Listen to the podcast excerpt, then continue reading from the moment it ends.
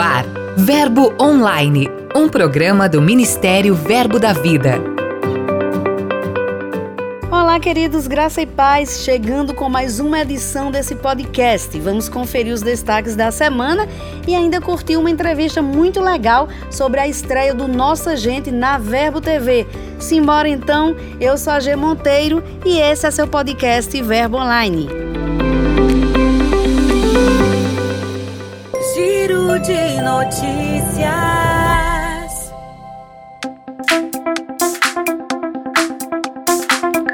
Vamos começar nosso giro por Belo Horizonte, nas Minas Gerais, onde os jovens da igreja local participaram da Conferência Legado.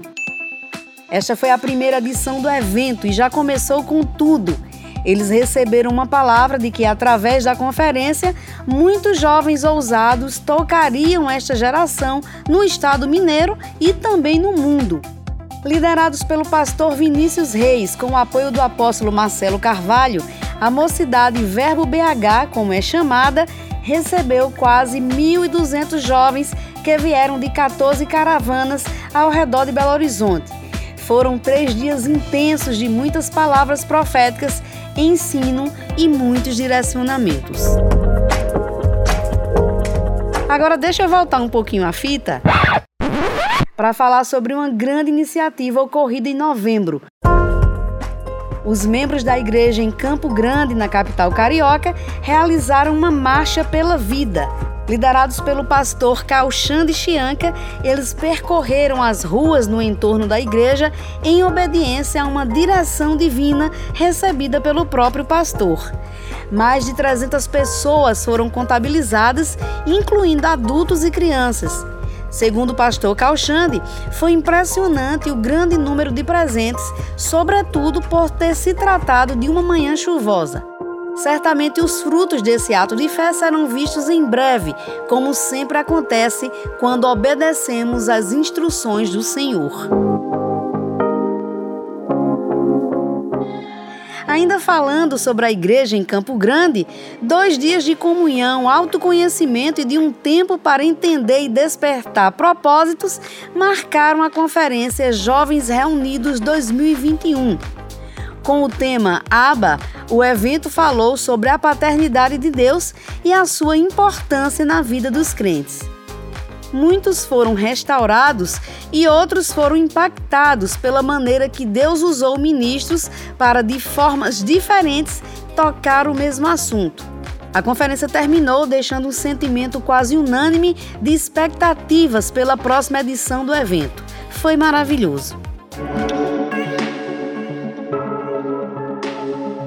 Agora a gente segue para falar sobre a carta notícia enviada por Alexandre Konig.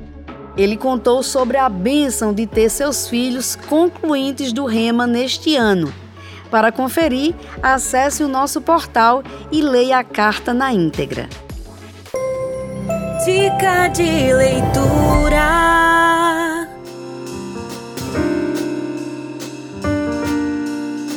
Olá, irmãos, graça e paz. Espero encontrar todos bem. Meu nome é Lucas, eu sou pastor auxiliar aqui da Igreja Verbo da Vida em Lagoa Santa, no estado de Minas Gerais. Essa igreja que tem crescido cada vez mais em graça diante de Deus, diante de homens também, e tem abençoado essa cidade que as pessoas até dizem que até a lagoa dessa cidade é santa. Eu quero deixar com vocês a indicação do livro Relacionamentos Importam, do irmão Tony Cook. Esse livro que é de uma leitura extremamente rápida, mas também extremamente importante, porque o irmão Tony Cook ele traz Paulo como exemplo de como nós devemos nos relacionar. E isso é algo fundamental, porque ele fala a respeito de relacionamentos tóxicos, como nós devemos relacionar com os nossos irmãos. Então, é de super importância e eu te recomendo essa leitura que eu tenho certeza que você vai ser tremendamente abençoado em nome de Jesus. Pastor, muito obrigada pela sua participação. O livro indicado você encontra em nossas livrarias e no verboshop.com.br. Passe lá e garanta o seu. E agora Lucas Oliveira vem chegando para contar para gente quem são e onde estão os nossos missionários de hoje.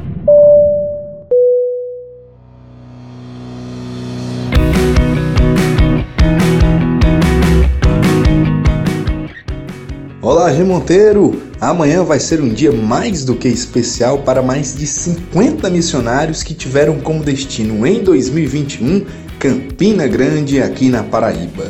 Neste sábado vai acontecer a formatura das escolas Rema, incluindo a Escola de Missões. Agora em 2022, a escola estará fazendo 15 anos desde sua fundação. Centenas de missionários já passaram pela instituição, buscando uma maior preparação para ir ao campo ou servir nesta área na igreja local. Por conta desse investimento, um grande número de almas deve ser alcançado rapidamente. Faça parte desta grande colheita. Faça a Escola de Missões Rema e ajude a alcançar o Brasil e as nações com a palavra da fé e o amor. As pré-inscrições para o próximo ano letivo já estão abertas.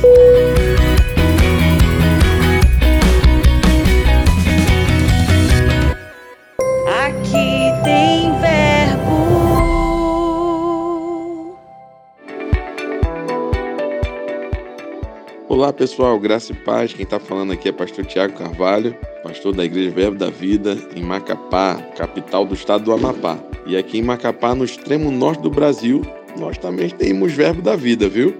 A cidade de Macapá ela é conhecida como a capital do meio do mundo. É justamente por aqui que passa a linha do Equador. E nós estamos crendo, né? Em todo o norte do Brasil sendo alcançado pela palavra da fé, cada cidade, cada ribeirinho sendo alcançado por essa palavra e pelo poder do Espírito. Então, um beijão para todos vocês. Fiquem na paz. Muito obrigada, pastor. Foi uma honra tê-lo aqui com a gente. Nós declaramos um tempo de muito avanço e muito crescimento também no seu ministério. Entrevista.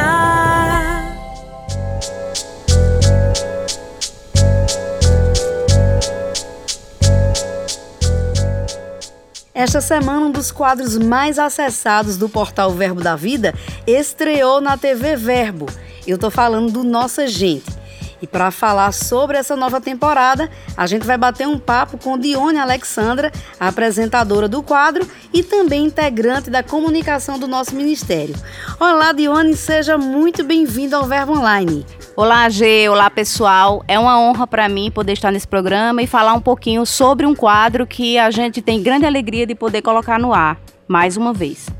Dione, houve algumas temporadas do Nossa Gente. Para quem está nos ouvindo agora e que por acaso não conheceu através do portal, você poderia falar um pouquinho sobre o contexto que surgiu Nossa Gente?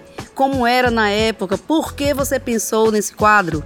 G, a gente estava trabalhando no início mesmo do portal, ainda em 2006. Sim. A equipe bem pequena, claro, bem menor do que é hoje.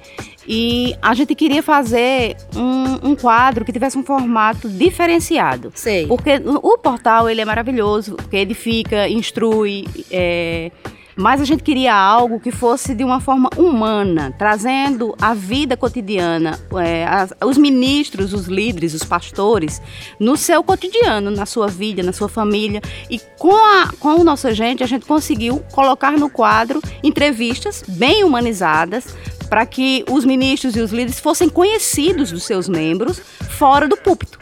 Porque às vezes é, os seus membros têm curiosidade de saber coisas a respeito do, do pastor, de um ministro, de uma liderança que na verdade a gente sabe que líderes, ministros, pastores são seres humanos, pessoas comuns igual a nós, que passam por situações semelhantes às nossas. Então, às vezes um pastor falar de um exemplo de fé, que ele precisou fazer uma superação, que ele precisou crer para algo, isso ajuda a desenvolver também a fé daqueles que estão assistindo. Então a gente queria humanizar na verdade, o propósito era esse: trazer a humanidade dos ministros e dos pastores e líderes é, de forma que viesse a um nível que as pessoas pudessem entender. Com palavras simples, com perguntas simples, para que o foco não fosse o ministério daquela, daquela pessoa, mas a vida dela, o cotidiano. Então a gente fala sobre sonho, a gente fala sobre conquista, sobre a família. Tem ministros que se emocionam muito porque eles fazem uma como se fosse uma retrospectiva Sim. da sua própria vida. Então, às vezes, eles, é, isso mexe nas emoções,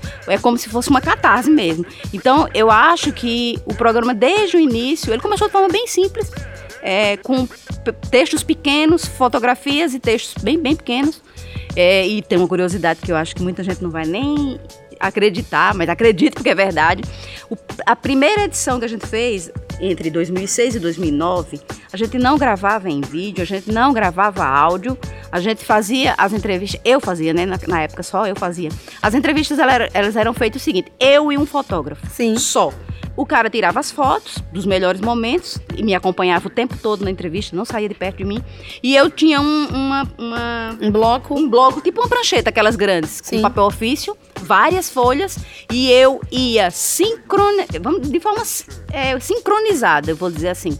Enquanto o entrevistado, entrevistado falava, eu ia escrevendo simultaneamente, mas ali já era escrevendo, prestando atenção nele, já pensando na outra pergunta que eu tinha que fazer e já puxar o gancho para uma outra pergunta. Então gente, era de forma bem diferente do que é hoje, né? E, e a gente começou, vamos dizer assim, passos lentos, pequenos. Quando eu apresentei o, o, o- o programa para Luciana Prince, que era minha líder na época lá do portal, quando eu apresentei para ela o projeto, eu confesso que nem ela estava entendendo direito, nem a diretoria estava entendendo direito. E eles queriam me dar um voto de confiança.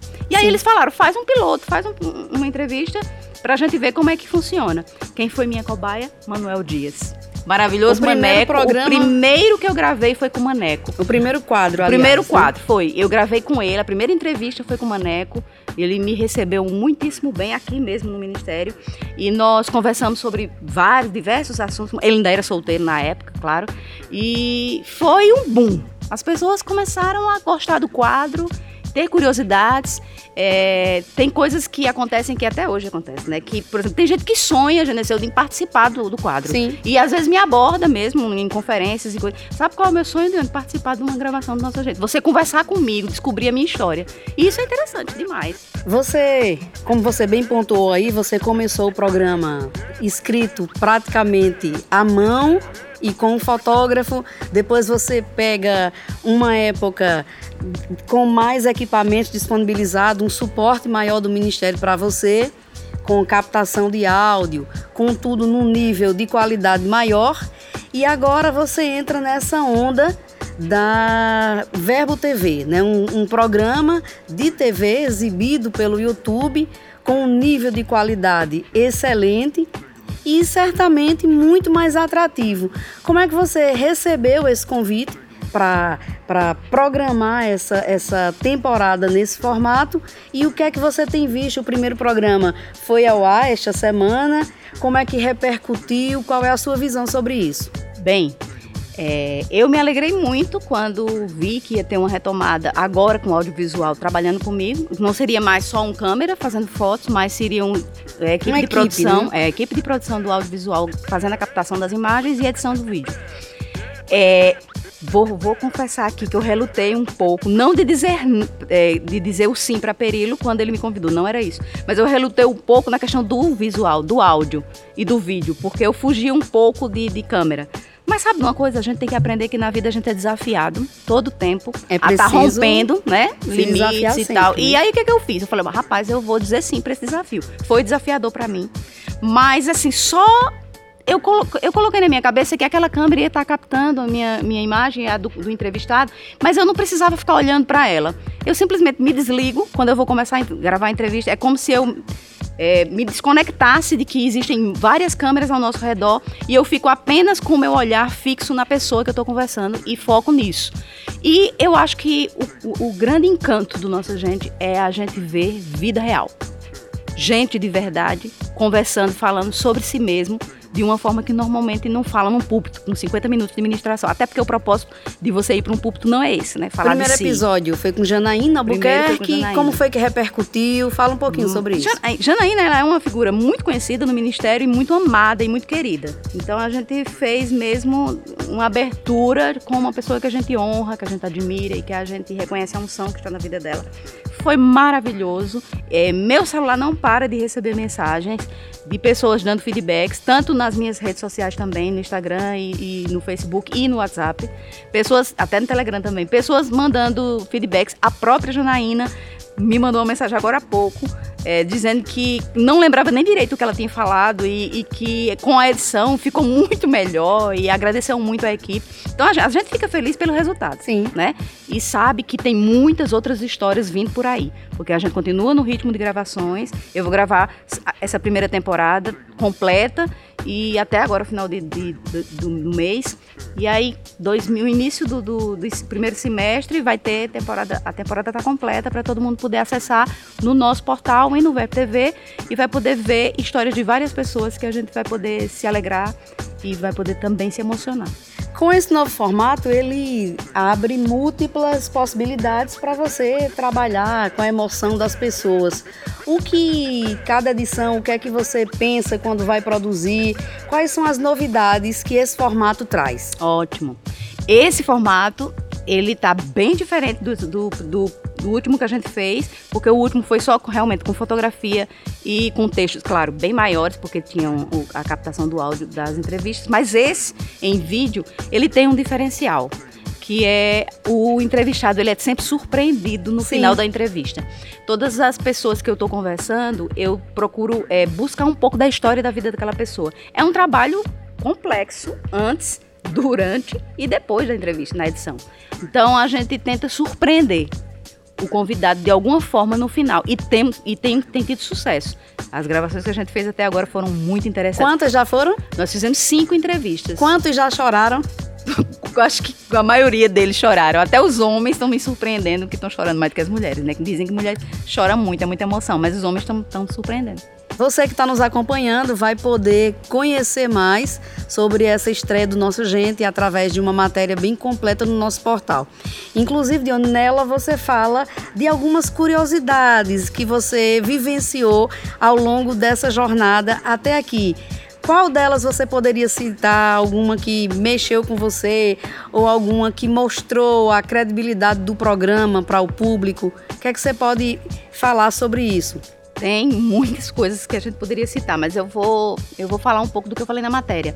Tem uma, acho que foi dois anos atrás, três anos atrás, a gente teve uma ideia de, no mês de maio, mês das mães, a gente fazer um especial com nossa gente das mães dos integrantes da comunicação dos nossos, minha e dos nossos colegas. Então, a gente realmente gravou as entrevistas e tem muita curiosidade, porque, por exemplo, eu gravei com a minha mãe, é, eu ouvi histórias da minha mãe que, por, mesmo convivendo com ela todos esses anos, eu não sabia. Então teve detalhes. Deve ter sido emocionante. Foi. Né? Ela, é, eu, na verdade, eu acho que eu chorei. Minha mãe não chorou, não. Eu acho que pouco.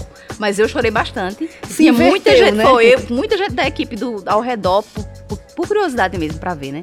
E tem também a questão de Thaisa. Thaisa é nossa colega de, de, de, da comunicação e ela fez a entrevista com a mãe dela. Ela foi fazer essa entrevista e parecia que estava dando tudo errado e não estava funcionando o equipamento. E eles foram, elas foram para uma área externa. Eu sei que teve vários detalhes de bastidores que ela de onde quase que eu desistia, mas era um propósito nosso de fazer e deu certo e fluiu bem no final. Mas assim, às vezes a gente passa por uns perrengues que as pessoas não sabem, né, de bastidores, mas no final dá tudo certo. No caso da minha entrevista com a minha mãe, foi emocionante porque era minha mãe. Então nunca vai ser como qualquer outra pessoa, né? E temos outras coisas que eu poderia citar e vou citar mais uma, que é de um colega nosso que está trabalhando agora com a gente há pouco tempo, mas que em 2018 ele veio para um evento aqui, Conferência de Ministros, e eu, é, a gente não tinha nem ideia que ele ia vir trabalhar com a gente, mas ele já era jornalista lá na Globo, no, no Piauí, e, a, e, eu convidei ele para ver uns bastidores. Eu falei, ó, oh, vamos, hoje à tarde a gente vai ter uma tarde de entrevistas, Inclusive, você estava fazendo entrevista no Açude Velho, aqui em Campina Grande. E eu disse assim: vamos fazer um, um, vamos dizer, um tour por Campina e vamos ver como é que funcionam os bastidores das entrevistas. Ele veio despretensiosamente comigo, a gente se conhecia há pouco tempo. Ele foi, assistiu lá, começou a assistir o que estava acontecendo. Só que tinha várias pessoas sendo entrevistadas e vários colegas meus fazendo entrevista e eu não estava fazendo com ninguém ainda. Aí ele olhou e disse assim: quem vai ser o seu entrevistado? Eu já tinha combinado com o Felipe, que seria o fotógrafo. Eu falei, meu entrevistado é você. E surpreendi ele naquela hora e acabei. Ele acabou ficando bem emocionado com o convite. Fiz a entrevista com o rapaz. O rapaz voltou para sua, sua terra, que ele estava morando Quando foi alguns anos depois, esse rapaz agora, 2021, está trabalhando com a gente na comunicação no, no Ministério. Você está se referindo a Lucas Oliveira? Isso, Lucas. Isso. E Lucas, quando estava agora trabalhando com a gente, ele foi surpreendido esses meses, agora, esses últimos meses, com um irmão que ele não sabia que existia e esse irmão pesquisou por causa de um processo de, de, de paternidade. Esse irmão pesquisou o nome de Lucas e no Google subiu na, na, nas tags e subiu a nossa entrevista no portal. E ele leu toda a entrevista de Lucas e ele identificou como seu irmão. E agora Lucas achou um irmão depois de Nossa Gente. Imagina a situação. Que coisa boa, né? O Nossa Gente unindo famílias. Verdade. De onde a gente poderia conversar durante um tempão ainda, mas você que está nos acompanhando e que tem curiosidade, você vai acessar o nosso portal e vai encontrar uma matéria na íntegra sobre isso. Muito obrigada, Dione, pela sua participação. Foi um tempo maravilhoso conversar um pouquinho sobre esse quadro que, de fato, é um dos maiores sucessos do portal Verbo da Vida e agora está na telinha também. Para a gente encerrar, eu gostaria que você deixasse uma palavra do seu coração para os nossos ouvintes. Então, eu queria agradecer a nossa equipe pelo trabalho excelente que a gente faz de comunicar o reino. Isso é uma honra para nós poder falar de Deus, falar da palavra, falar daquilo que Deus faz conosco e através de nós na vida de- das pessoas. E num ambiente tão excelente, né? Exatamente. Então a gente tem aprendido com o nosso trabalho de comunicação. Às vezes as pessoas nos veem por trás dos bastidores, por trás de uma câmera, por trás de um notebook, mas não imagina é, o tanto de crescimento que o, que o Ministério promove para a gente. Né? Eu estou há 16 anos trabalhando no Centro de Operações do Ministério Verbo da Vida. Eu completei né, 16 anos agora em dezembro. É uma data sempre muito marcante para mim. E, gente, 16 anos é uma vida. É muito tempo fazendo algo para o Senhor, trabalhando para o reino de Deus, servindo ao Senhor. Eu me alegro por isso e eu sei que eu, da minha forma simples, tenho impactado a vida de algumas pessoas, seja no Rema quando eu dei aula, seja através dos meus livros, meus dois livros, tanto Jornada para a Liberdade quanto Superação. Então a gente sempre tem uma forma de alcançar a vida das pessoas, seja por meio de um texto, seja através de um vídeo, de uma música, é, de algo que a gente escreve, uma matéria que a gente escreve, porque tudo que nós fazemos é espiritual. Não existe um trabalho natural e espiritual. O que nós fazemos é espiritual. Tudo que nós fazemos alcança a vida de pessoas. Então eu quero agradecer a Deus em, especial por ter a oportunidade de por tantos anos estar trabalhando nisso e podendo fazer o evangelho ser multiplicado, proclamado e evidenciado para o mundo todo. Porque agora o portal ele não é só uma coisa no Brasil. O portal é mundial. Tem pessoas que me mandam mensagens de várias partes do Brasil e do mundo falando sobre como o impacto da palavra através do Ministério Verbo da Vida, através do portal, que é um veículo de comunicação que alcança por conta da internet o, o mundo inteiro. Então é, é, é muito bom fazer parte desse time, é muito bom fazer parte dessa equipe e poder proclamar a, a palavra de Deus para todas as pessoas. O Verbo Online vai ficando por aqui, mas em nosso portal tem muito conteúdo disponível para você. Leia os nossos blogs e mensagens, ouça os áudios dos nossos ministros, curta e compartilhe nossos posts nas mídias sociais. Acesse verbodavida.com ou o aplicativo Verbo App, é só baixar. Participe também do Verbo Online enviando sua mensagem. Conte pra gente de qual cidade você ouve o podcast, sugira conteúdos. É só enviar um e-mail para redacão@verbodavida.com. E eu também vou ficando por aqui, mas declaro um dia abençoado para você. Tenha fé, lembre-se sempre de que tudo passa e a graça de Deus nos basta. Eu sou a G Monteiro e esse é seu podcast Verbo Online. Até mais. Você ouviu Verbo Online, um programa do Ministério Verbo da Vida.